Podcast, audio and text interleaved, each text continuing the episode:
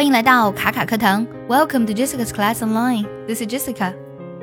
如果时间倒回到十年之前，你会对自己当初做的选择做出哪些改变呢？之所以我们会到这个问题呢，是因为我们每个人都想着人生可能会有的改变。今天分享一篇来自于霍芬顿邮报的文章，改变你生命的四个问题。我们真的是无法回到过去了，其实也没有必要回到过去。下面这四个问题，如果你能仔细想清楚，你也将做出更多对于你生命有益的改变。想要专项练习呢，并且和小伙伴们一起在群里打卡学习，可以加入早餐英语的会员课程。你不仅可以参加我的直播，而且呢，只要微信加“早餐英语”四个字的拼音，就可以收到我送你的一份学习大礼包。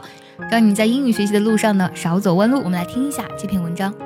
If you're seeking to reshape your life, reflect on the answers to these four questions to increase your awareness, expand your mindset, and change your outlook. 1. What thoughts do you keep thinking? If fear is the first element that's sparked in your brain, you will act on that fear and hesitate.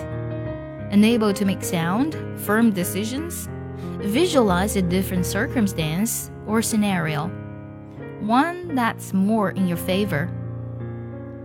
2. To whom are you listening? Your best guidance will radiate from within. When in doubt, introspect.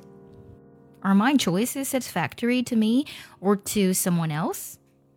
What do I honestly want to do? 3. What is your first reaction? Have faith that regardless of what has happened, you will come out of it better than before. This allows you to reach a resolution to whatever problem may be at hand. 4. How do you regard others? The more that you continue being a good, genuine person, the more you will be able to forgive those who have wronged you and find the right sort of company